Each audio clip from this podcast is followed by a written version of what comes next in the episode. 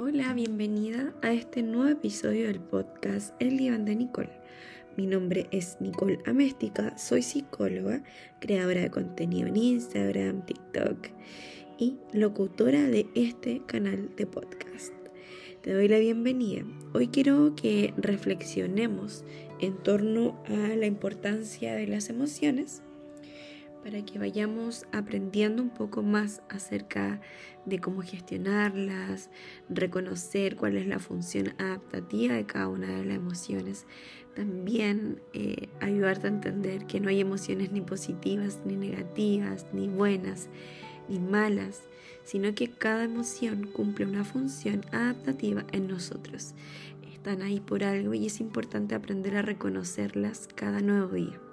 Por eso que quiero compartir este escrito que hice para que te pueda permitir entender un poco más acerca de tus emociones. Cada día viene una nueva emoción a visitarme.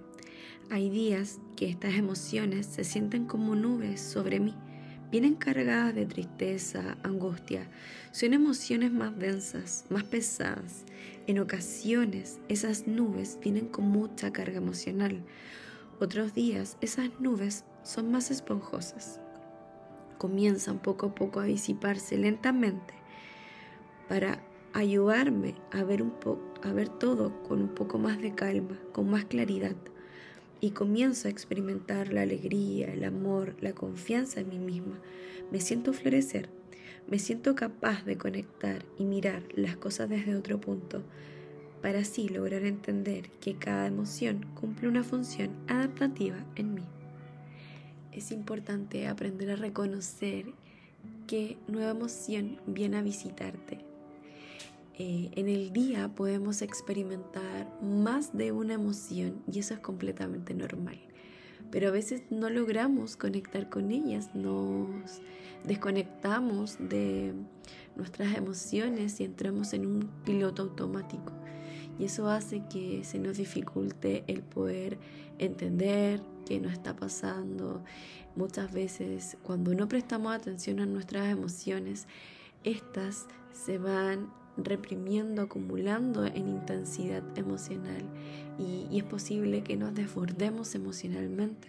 Entonces, esa es la invitación a que puedas ir reconociendo en el día qué emoción estás experimentando.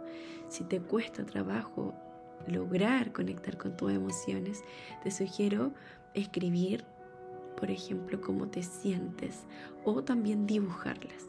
En el Instagram, en el TikTok, también puedes encontrar un video que es algo leyendo este escrito que te compartí hace un momento y en él, en ese Reels eh, te vas a encontrar con dibujos de las emociones que hizo una de mis pacientes.